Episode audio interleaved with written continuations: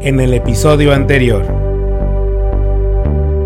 El amor propio es apreciarse, es quererse, es también de alguna manera valorarse, tener una opinión de uno mismo a través de cómo me voy sintiendo, ¿no? Y sobre todo entender cómo es esta relación conmigo mismo y que en el entendido del amor, el amor es algo tan dinámico, tan cambiante, que por supuesto no, no, no vería que el amor a uno mismo sea estático, sino que siempre es algo que se transforma. Pero cuando hablamos del amor propio, es como preguntarnos justamente, bueno, qué significa amarme y sobre todo el manejo y la regulación de las emociones que están ahí para apuntalar este tema y sobre todo para el objetivo principal que es buscar nuestro bienestar.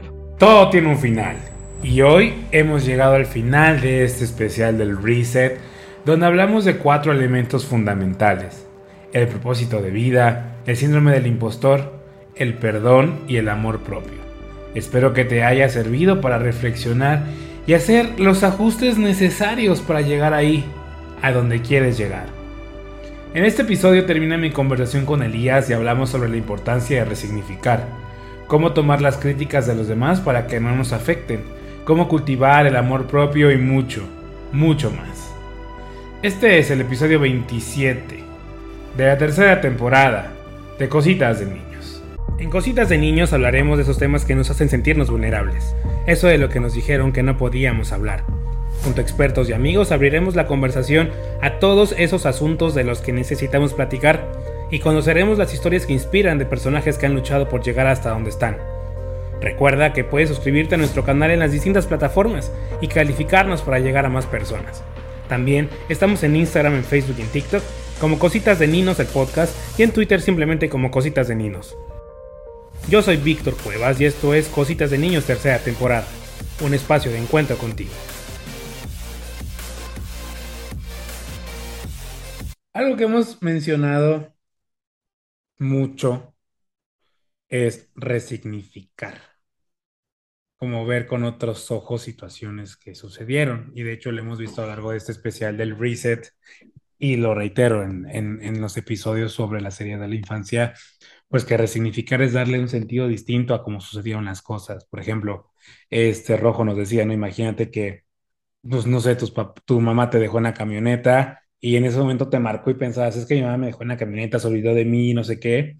Pero ya que llegas a una edad, pues no sé, unos 20 años, 30 años, 40 años, pues no puedes cargar con ese trauma de que tu mamá te dejó en la camioneta, sino que ahora debes verlo desde otra perspectiva quizá tu mamá te dejó en la camioneta porque no podía bajarte en ese momento y eh, tenía ya que ir a comprar algo rápido, pues nada más te dejó ahí un momentito para no bajarte y que no peligraras o lo que fuera. Y ahí le estás dando otro sentido a una circunstancia que te marcó de por vida, pero que llega el momento en el que dices que, ok, ya no lo voy a ver de esa perspectiva, sino lo vamos a ver desde esta perspectiva que te va a quitar peso, te va a hacer como que ciertos aspectos de tu vida un poquito más ligeros. Pero, pues, ¿cómo hacer ese ejercicio, Elías? Porque no es, no es fácil, o sea, como bien lo dijiste, o sea, suena así como a receta de cocina de paso A, B, C y D, pero no es fácil, o sea, no es un trabajo sencillo, pero yo creo que resignificar, incluso lo veíamos con Brenda en el episodio anterior, ¿no? O sea, también no vas a estar arrastrando también que eh, tu primito te rompió el muñeco, ¿no? Pues bueno, eso ya pasó. Ahora, resignifica la circunstancia, resignifica la situación. ¿Cómo resignificar pues todo esto, nuestro pasado, para quitarnos la carga de encima y pues ir como pues en el reset de, nosotros, ¿no? Como ir trabajando en este, en este amor propio, en este autoconocimiento. Fíjate que me vienen dos palabras ahora a la mente con todo esto que me da sentido lo que dices, de construcción y reconstrucción, que para mí eso sería una resignificación. ¿Qué quiero decir con esto? Que creo que sería um, también un, un ejercicio interesante o una actividad interesante, como tú dices, ¿qué poder hacer? Preguntarnos alguna cosa, como, como el ejemplo de la camioneta que decías, ¿no? Que me dejaron la camioneta roja, shalala. Preguntar, este, ¿qué sentido tiene ahora a mis, voy a decir mi edad, 25 años, pensar un poco en, en esta camioneta roja en donde estuve este tiempo esperando a mamá, no que viniera? ¿Qué sentido tiene hoy, no? O también, este, ¿qué aprendí, no? Del estar en ese tiempo en la camioneta roja, ¿no? O a qué situaciones me ha llevado. Yo creo que a veces, mm, eh, creo que el ejercicio más difícil es cuestionarnos nosotros, porque también cuando nos cuestionamos, eh, de alguna manera nos replanteamos cosas, Uf, qué difícil, porque ya traemos estereotipado, no me dejó por esto y esto, y es un discurso que hemos cargado por muchos años, pero la deconstrucción es eso. Creo que deberíamos aprender a cuestionarnos, a preguntarnos a nosotros mismos, a respondernos también, que esto implicaría como tirar por la borda, tirar como hacia abajo todas estas creencias, a lo mejor muy arraigadas, creencias muy irracionales, y cuando todo esto vaya como cayendo, tomando otra forma, quizá también momento de volver a preguntarnos, bueno, ¿y qué quiero yo a partir de este momento en que ya he decidido liberarme de esta situación de la camioneta, ¿no? ¿Qué pasará con mi vida? ¿Hacia dónde voy? Y yo creo que este, siempre preguntamos las cosas hacia afuera, ¿no? ¿Cómo va este país? Que si la inflación, que si mañana voy a poder comerme, aquí diría, un panucho de relleno delicioso a tantos pesos, ¿no? Pero, este, finalmente creo que también las preguntas nos las debemos de hacer nosotros y no tenemos como esa cultura, ¿no? De preguntarnos y tomarnos seriamente ese momento para también respondernos. Así que creo que esa sería mi respuesta y mi consejo también, bueno, ¿cómo te cuestionas tú? ¿Cómo aprendes? Y, si te vas a cuestionar, hazte preguntas abiertas, porque a veces, este, ay, este, ¿estarías dispuesto a cambiar el recuerdo de la camioneta? Sí. ¿Qué tanto harías? Nada. o mucho, ¿no? O poco. Entonces, a lo mejor pregúntate con mucha amplitud que puedas darte una, una curiosidad, ¿no? De cómo explorar eh, otros horizontes que a lo mejor no han sido registrados en la mente y otras formas, así como tú decías, otra perspectiva, sí, pero a partir de mis propios cuestionamientos. Y justamente en esta línea de la resignificación, ¿cómo soltar el pasado? Porque la verdad yo con Brenda en el episodio anterior y hablábamos de el perdón a uno mismo y me decía es que no tienes por qué tú crearte como un saldo negativo, ¿no? O sea, no es como por qué me voy a perdonar a mí mismo, pero dándole como que una, una vuelta a este rollo de perdonar a mí mismo, ¿cómo cómo darle, cómo, no sé, cómo, cómo darle un sentido diferente, no sé, a, a, a, las cosas que tú consideras que fueron un error o cosas que tú consideras que te afectaron y que ahorita, por ejemplo, no sé, si yo hubiera estudiado esto, ahorita estuviera allá y mira dónde estoy. Es el típico, ¿no? O si yo le hubiera dicho que sí a esa chava, a ese chavo, a, a esta chique, puta, no sé, seríamos felices, tendríamos una familia y demás. Entonces, creo que pasamos la vida recriminándonos, recriminándonos, recriminándonos, recriminándonos por cosas que no se dieron, ¿no? Y Brenda decía, pues que así tuvieron que ser, así fueron las circunstancias, o sea, así fue. Pero, ¿cómo darle un sentido diferente? O sea, ¿cómo dejar de recriminarnos por el pasado, por cosas que no hicimos, por cosas que fueron diferentes? Quizá pensando a nivel de pregunta es, qué privilegio o qué gano yo al recriminarme tanto, ¿no? Al reprocharme o exigirme cosas que están en el pasado, qué gano, qué privilegio tengo. Y a lo mejor puede ser que descubra, ¿no? Que esta situación hace que yo me enganche a algo que está ahí y que no quiera superar o que tenga resistencia o a lo mejor me descubro como una persona que ama el dolor, que a veces eso también ocurre, es decir, que amo, puedo amar el sufrimiento y puede ser que yo esté arraigada, arraigado en el pasado, porque no he notado que me gusta estar así, me gusta estar angustiado, sufriendo, preocupado y a veces son cosas que debemos de contactar, ¿no? Porque esto también forma parte de nuestra integridad y si esto, uff, ¿no? Me cae, este, de alguna manera pudiéramos decir, ah, mira, ¿no? Me gusta a lo mejor sentir mucho estos momentos de dolor de manera intensa y los aprecio, ¿no? Y esto me ayuda a, amarme más, ¿no? Y también cuando digo esto, este, al decir, bueno, este dolor me ayuda a amarme más, pues también puedo modificar o cambiar de perspectiva si yo deseo estas situaciones del pasado. Si bien decías, este, Brenda, y tú en, en, el aspecto de que no tienes que cargar como un saldo negativo, yo quizá añadiría esta parte de entender, bueno, también, ¿por qué estás ahí? ¿Qué te mantiene ahí? ¿Qué te sujeta? ¿No? A lo mejor eres un sujeto sujetado a esa condición y bueno, entonces entender, quizá reflexionar un poco por qué no se ha movilizado y si lo puedes hacer, a lo mejor también cambiaría la historia que te estás contando, ¿no? Todos los días de, ah, si yo hubiera hecho esto, si hubiera hecho el otro, a lo mejor estas recriminaciones, pues dejarían de serlo y serían como más aprendizajes, más inversiones que has vivido de la vida con estas experiencias. Y creo que un secreto importantísimo para salir de ahí es como jalar la experiencia. ¿Qué experiencia te dejó? Porque muchas veces lo que jalamos son hechos. Ay, me pasó esto o esta relación no me llevó acá.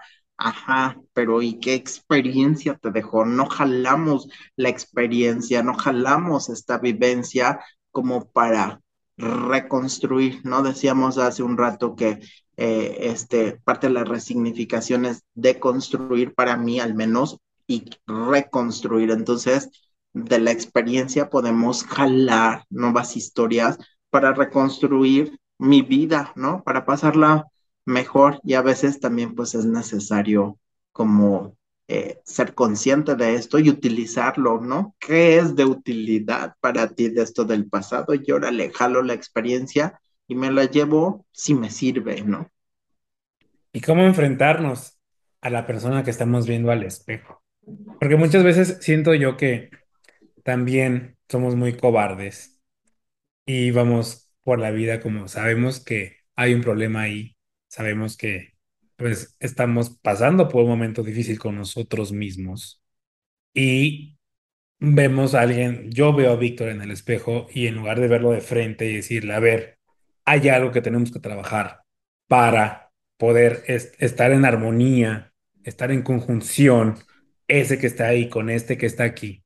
Es como lograr ese punto, cómo llegar a ese punto de no ir evadiendo y de vernos a la cara y decir, ¿sabes qué? Hay algo que hay que hacer. O sea, tienes que ponerte aquí, ponerte como prioridad, ¿sabes? Como todo esto. ¿Cómo llegar a ese punto en el que ya no vas a evadir, sino que te vas a enfrentar a ti mismo? Claro, ahora con tu metáfora del espejo, yo diría, pues también, así como el espejo, eh, entender como la parte de qué es la dignidad del ser humano, es decir, tú te paras frente al espejo y ves un reflejo y estás, órale, esto es lo que hay, esta es mi existencia y qué vamos a hacer con el reflejo tú cuestionándote, pero también del otro lado, de la parte en donde te espejeas, pues hay una parte opaca del espejo, ¿no? Y esta parte opaca está justo detrás del espejo y a veces no la apreciamos, no la miramos, sino que estamos solo en la parte frontal. Lo mismo ocurre con el ser humano, pues tú puedes estar frente al espejo y diciendo y esto, pero ¿y qué pasa con aquello que no ha quedado como claro, ¿no? Que no se ha trabajado, que no se ha contactado, que está ahí y a lo mejor necesita ser desempolvado ¿Cómo entender esta parte de la integralidad y que esto abone, ¿no? A la parte de la dignidad. Y cuando hablo de dignidad es como eh, no solo el amor propio, sino también entender, bueno, quizá mi proyecto de vida, quizá qué estoy haciendo, ¿no? Para trascender, si es que quiero trascender y si no, pues qué, qué es lo que quiero alcanzar como objetivo de manera inmediata, cómo ser feliz, quizá, cómo alcanzar mi bienestar. O si no, también, si tengo otros proyectos, no solo encaminados a la felicidad, a la salud, sino cualquiera que pueda hacer, pues cómo los voy acoplando para de alguna manera alcanzar esas metas que me he propuesto de manera completa, ¿no? En esa misma línea, creo que también un elemento importante es el respeto, el respeto por nosotros mismos. Creo que muchas veces nos traicionamos por lo que sea, por pertenecer a un grupo, por querer estar con alguien, por lograr algo. O sea, traicionamos a ese Víctor, a esa esencia, o sea, a, a esta Víctor interna, o sea, no al personaje, sino a Víctor, yo, yo me traiciono. Entonces, ¿cómo, cómo lograr este punto de respetarnos, de no, de, de no traicionarnos? Porque siento que muchas veces, o sea, nos traicionamos y mucho va relacionado con esa falta de amor propio, de autoconocimiento. Entonces, ¿Cómo, cómo lograr ese punto del respeto por nosotros mismos? Porque siento que sí es una tarea difícil y es como, ay, bueno, X, lo puedo hacer así, pues ya. Pero luego estás, es que porque lo hice, o sea, este no soy yo. Y es cuando ya te, te entra esa parte del autoconocimiento. Es como que, ah, pero a veces no te cae, no te cae el 20. Y ya es hasta que estás en el lodo que dices, es que no tenía que haberlo hecho porque yo no era así. Entonces, ¿cómo lograr ese punto del respeto por nosotros mismos?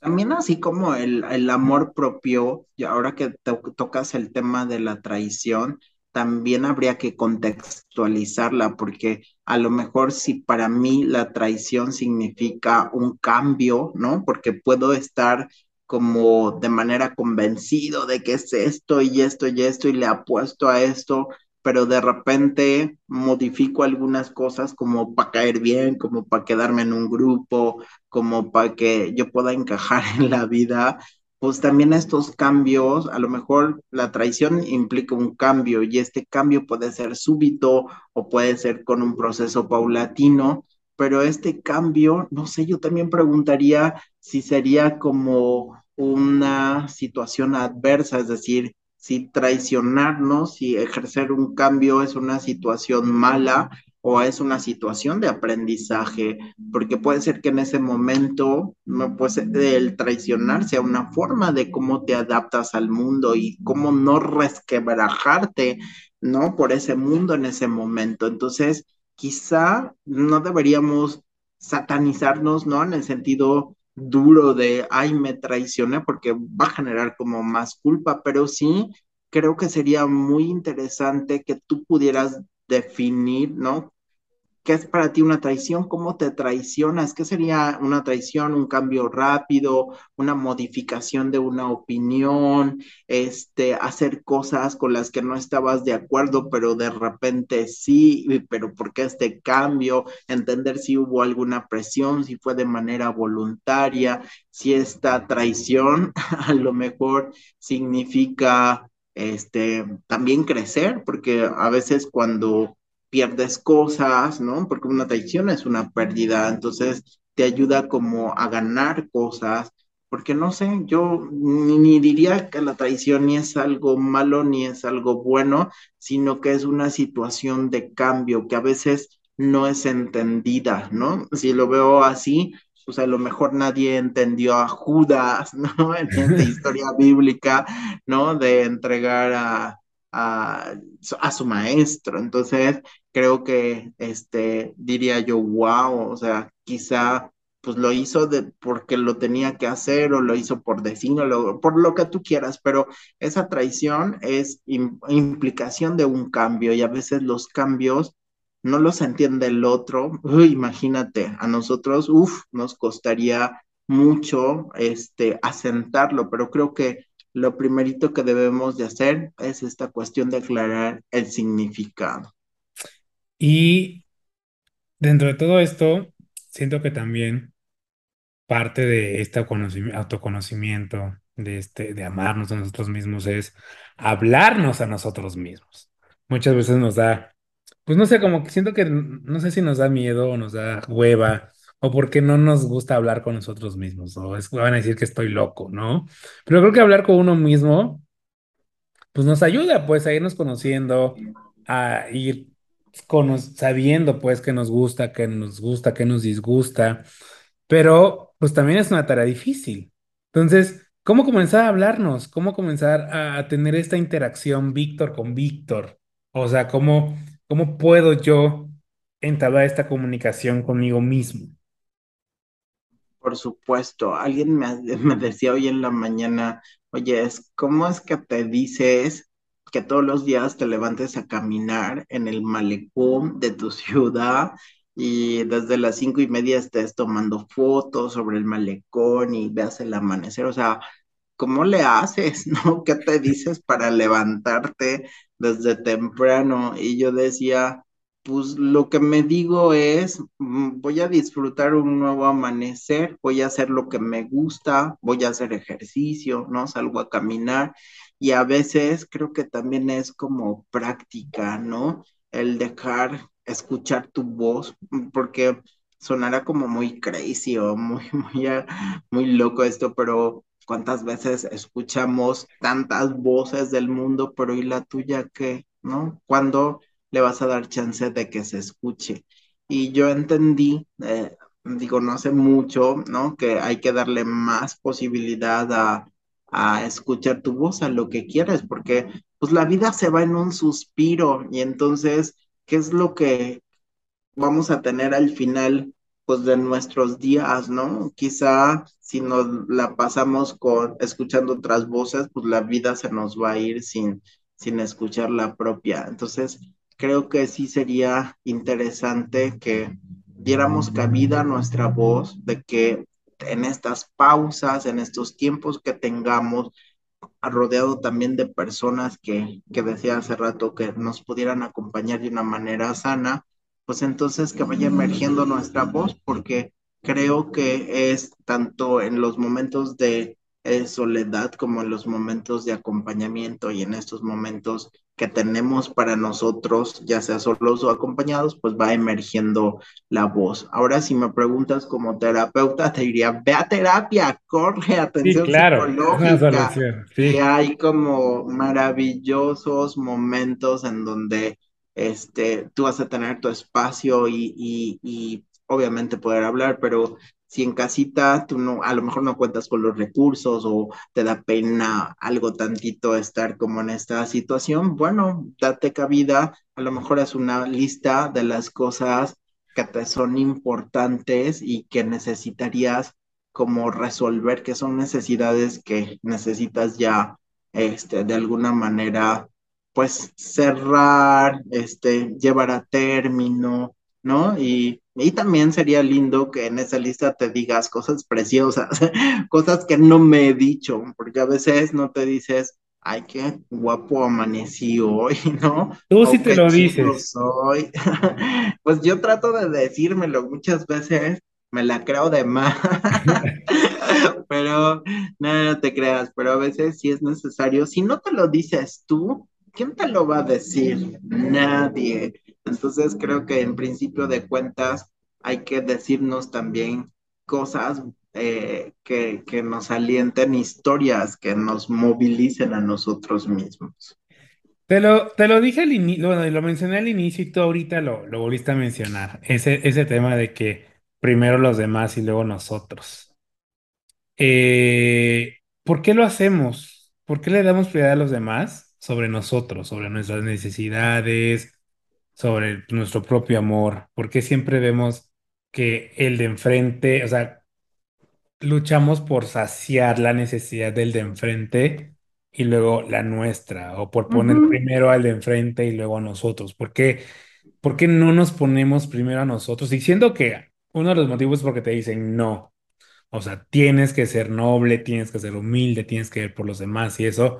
Pero creo que de cierta manera eso, no sé si lo captamos mal, lo aplicamos mal o realmente es una concepción un poco, no sé, errónea, no lo sé, de poner primero al de enfrente y luego a ti.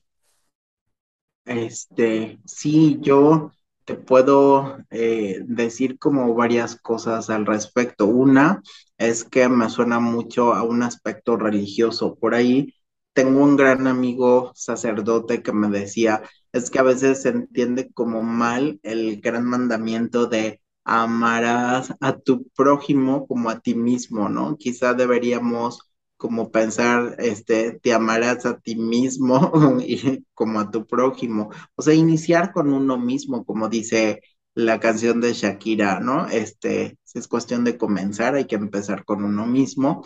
Y esto implica también que, digo, culturalmente, religiosamente, digo, no, no le estoy echando la culpa, pero hay como una situación de arraigo siempre de disposición a los demás, ¿no?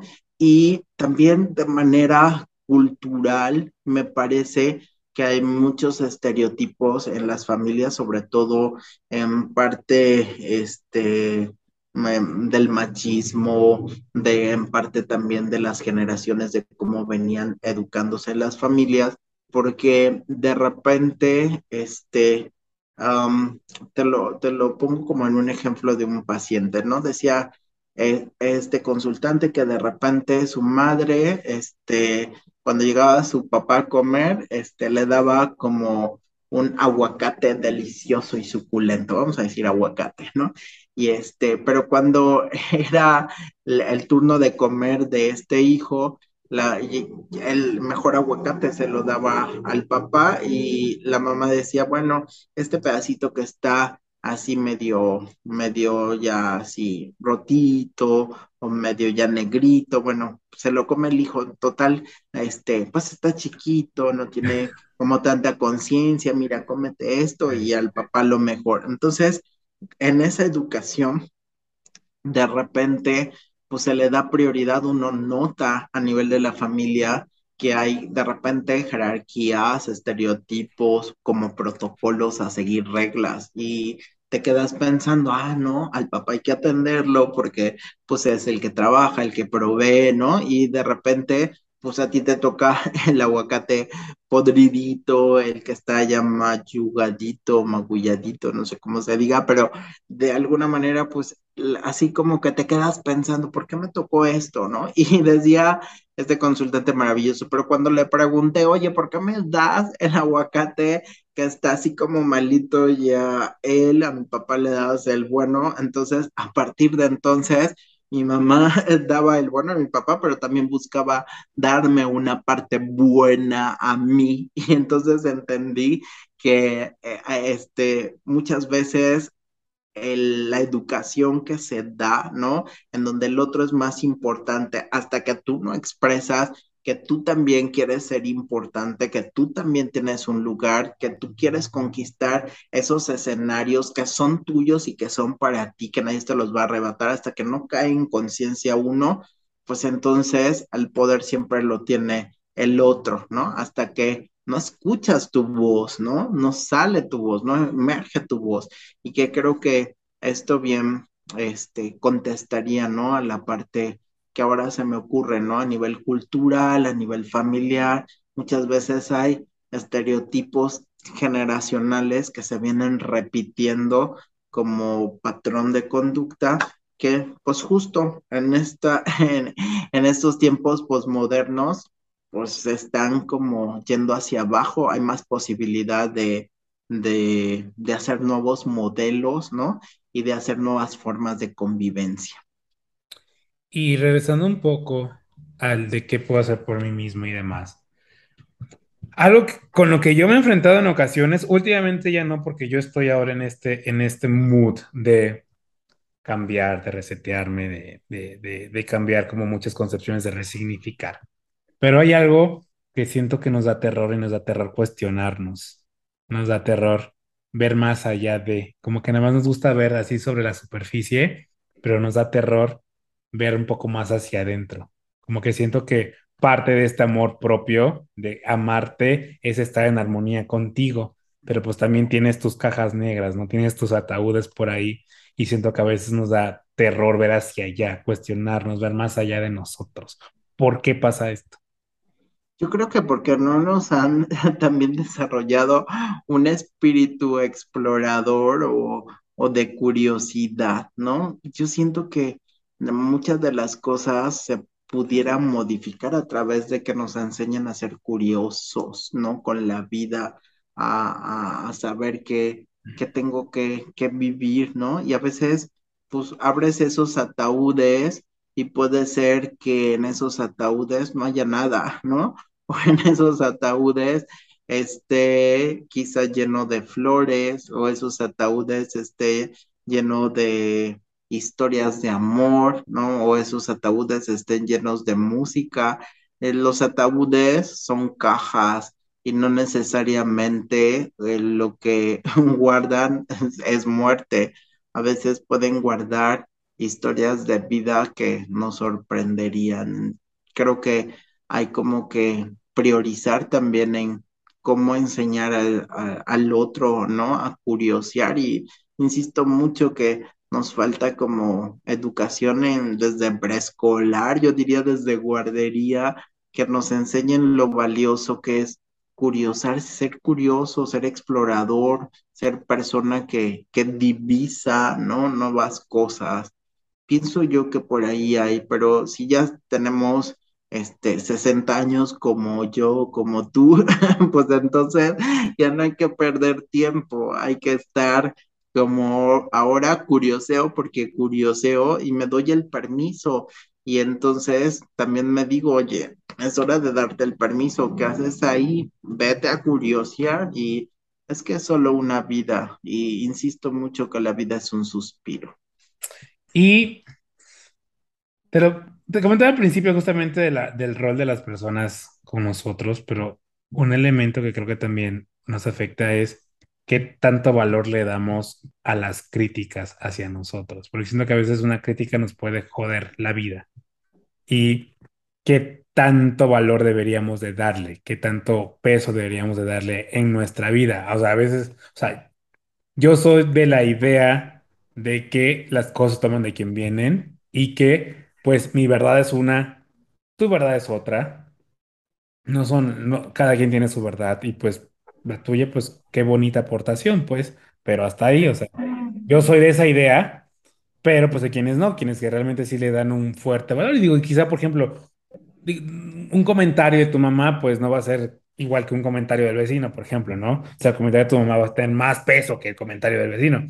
Pero ¿qué tanto darle peso a las críticas y demás? porque pues al fin del camino viene a afectarnos, viene a afectar nuestra autoestima, viene a afectar que en muchas ocasiones que tanto nos amamos, que tanto nos queremos, no sé, que te digan, es que estás bien gordo, por ejemplo, es que estás bien gordo y esto y el otro, y dices, ah, es que sí, y, te- y dices, es que estoy gordo y me veo mal y soy no sé qué y no sé qué tanto, y empiezas como que de un comentario pues quizá en, pues no sé, dicen que la gente no va por la vida queriendo hacer daño, pero de un comentario, quizá lo hicieron así sin pensarlo, lo vas magnificando y dándole más ramas, más ramas, más ramas, y te vas enredando en él y te termina jodiendo la vida. En muchas ocasiones, no siempre, quizá hay personas a las que no. Pero ¿qué tanto darle peso a esos comentarios? Sí, yo creo que lo que dices es bien significativo porque la voz de las personas a veces eh, son, las palabras son poderosas. Mm, y me parece que, bueno, yo si pudiera compartir algo desde mi punto de vista es ser ecléctico. Y que ser ecléctico de lo que me dices, ¿no? Ah, pues es que estás gordo. Si me es de utilidad, lo tomo. Si no me es de utilidad, pues lo dejo, lo suelto, porque es algo que no, no es mío, ¿no? Es, me viene a la mente ese pequeño relato que a veces vemos en, en Facebook o en las redes sociales en donde dice, es como si alguien te lleva un obsequio, ¿no? Y este obsequio a lo mejor es, este, pues algo que, que no te gusta o que es algo que te va a hacer daño, pero si tú aceptas el obsequio, pues el obsequio, pues ya, ya fuiste, ya valiste. Eso te va a causar un daño este, no correr un riesgo, pero si tú le dices a la persona, ay, qué lindo regalo, pero no te lo acepto, pues quien se va a tener que hacer cargo es el otro de eso que te estaba ofreciendo y pues que no, no quisiste, este, obviamente agarrar. Pero también pienso, este, en que somos tan creativos en la vida que creo que si esto me parece que las palabras son poderosas, entonces también puedo yo tener como mis colchoncitos emocionales, ¿no? Este, o, zafarme o buscar como frases asertivas. A lo mejor si alguien me dice, este, gordo, ¿no? Me, recuerdo que me pasó a mí en el funeral, este, de mi abuelita, unos primos que viven en Yucatán y que mm, no nos hemos visto en que a siete años, este, lo primerito que me dijeron, ay, qué gordo estás, primo. Y yo decía, oye, me da mucho gusto en verte y te quiero decir algo, me molesta que me digan gordo, no te he visto en siete años, pero a lo mejor no lo sabes. A mí me molesta que hablen de mi cuerpo, porque nadie tendría que hablar de mi cuerpo, pero me da mucho gusto en verte, ¿no? También, y por aquí vamos a andar. Y ya se lo expreso, ¿no? Porque no quiero este obsequio, ¿no? Si yo hubiera he estado en otra etapa de mi vida en donde no fuera tan asertivo, yo también le hubiera dicho, hello, primo, ¿no? O sea, tú también, oye, ¿qué onda contigo? Pero digo, si te es de utilidad, agárralo, si no, deséchalo. La idea es que tú aprendas también como a fluir, ¿no? A, soltar, a no apegarte ni a lo bueno ni a lo malo. La parte de tener una filosofía también del desapego ayuda mucho a que a final de cuentas eh, protejas este amor propio de situaciones de riesgo como estas que comentas en donde las palabras de los otros pues a veces suelen ser muy poderosas, sobre todo si son de personas significativas. Y pues la palabra, la pregunta, la pregunta obligada. Más allá de ir a terapia, ¿cómo cultivar el amor propio? Ay, mira, por supuesto.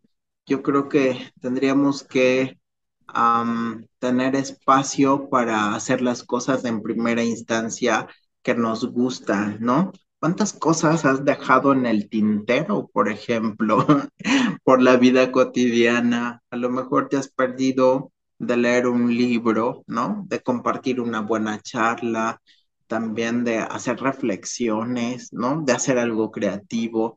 Creo que es encontrar, ¿no? Estos espacios para que vaya surgiendo también nuestra voz y estos espacios pueden ser en soledad o en relación con otros, pero que sean espacios genuinos, espacios que no sean tóxicos, que, espacios que no lleven ni agendas ni intenciones, sino que sean solo un encuentro, ¿no? A veces lo que necesitas es como esto que hacemos en cositas de niños, una charla que inicia en algún punto, pero no sabemos en dónde vamos a parar o cuál va a ser el resultado. Y el dejarnos ir y el dejarnos de alguna manera conversar pues realmente dices, wow, ¿no? Permite estos tiempos de reflexión y estos espacios como para ir poniendo las cosas en su lugar y cada lugar también con sus cosas.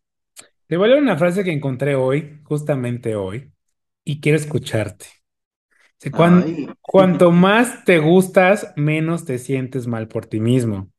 A medida que trabajas en ti y en tus objetivos, pronto llegas al punto en que te sientes fenomenal y todo el sentido de autocompasión desaparece. Sí, yo creo que es muy fuerte y es muy auténtica la frase, porque cada vez que nosotros nos apostamos a nosotros mismos, decimos sí a nuestras historias, pues ya no tenemos que estarnos causando lástima, diciéndonos, ay, no voy a poder, ay, pobrecito de mí, no creo lograrlo, ¿no? Al contrario, creo que vamos a tener más la oportunidad de encontrar puertas abiertas, de alcanzar el éxito, de intentarlo, ¿no? Y de a ver qué pasa, ¿no? Este, yo soy siempre de la idea de si vas a crecer, si vas a echarle más amor a la parte de tu autoestima y tienes miedo, pues hazlo con miedo, Claro. hazlo con sorpresa, hazlo con cualquier emoción, pero hazlo, no te quedes como en la raya, ¿no? Sí, creo que también tenemos que dejar de ir por la vida como víctimas, ¿no? O sea, no tenemos que ser víctimas, tenemos que amarrar las pelotas, enfrentar la vida, salir adelante, amarnos, ponernos como prioridad y dejar que el mundo gire, ¿no? Hay cosas que no podemos controlar y lo que puedas controlar, pues bueno, se va a resolver. Entonces, creo que sí tocas un tema muy importante, el tema del, de, de esta, de there, there, there, ¿no? Para nosotros mismos, de no, o sea, no eres víctima. Tienes que Ujú. salir adelante, tienes que lograr las cosas, tienes que enfrentarte al mundo y, como lo dijimos, resignificar, trabajar en ti, darte prioridad, consentirte, apapacharte, darte un espacio a ti. ¿Por qué? Pues porque el mundo sigue girando, pues, y te vas a morir y el mundo va a seguir girando y tú no disfrutaste tu vida. Y la vida pues solamente es una y el punto es que vinimos a disfrutarla y a ser felices. Amigo mío, un último mensaje. Ay, ahora con lo que decías me recordaste mucho a lo que decía un consultante. Este, si tengo un problema y no se va a resolver, ¿para qué me preocupo? Y si se va a resolver, este, pues también para qué me preocupo. Entonces, en, en la situación del amor propio, pues vamos a tener diversas circunstancias, diversas problemáticas, pero en- pues ahí el trabajo va a ser siempre, va a ser constante. Entonces, aunque haya cualquier tipo de problemática, pues ¿para qué te preocupas? Sigue trabajando en tu amor propio, que será un factor de protección para tu vida y pues qué mejor que este, que nos sigas sintonizando en estas temáticas maravillosas del perdón, del crecimiento humano aquí en Cositas de Niños y que, bueno, creo que son temas sensibles y son temas que nos llegan al corazón y hay que practicar, ¿no? Esta parte de querernos más.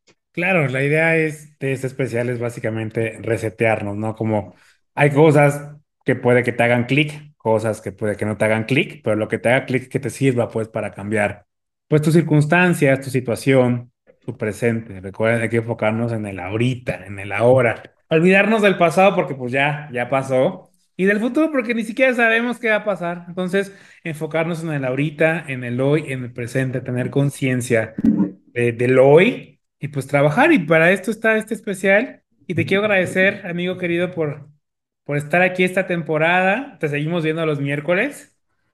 Es Este, correcto. y como siempre les digo, es la estrella. Elías es la estrella de este show. Yo, yo no soy la estrella, y él es la estrella. No, Y amigo ¿cómo querido, crees? muchísimas, tus redes sociales, como siempre. Por supuesto, en Elías Gabriel en Facebook y en el Gapeca, en el IG, en el Instagram y en extrañamente en las entregas que tenemos aquí en el espacio de cositas de niños. Muy agradecido y en términos del amor propio, nadie da más, nadie da menos, se ama lo que se tiene que amar. Esto fue Cositas de Niños y estamos ya llegando al final de esta temporada. Viene el cierre espectacular como cada año. No se lo vayan a perder porque neta, neta, yo se los digo, se los aseguro, les va a encantar. Esto fue Cositas de Niños. Gracias por acompañarme en este episodio. Si te gustó, no olvides compartirlo y darle like en tu plataforma favorita.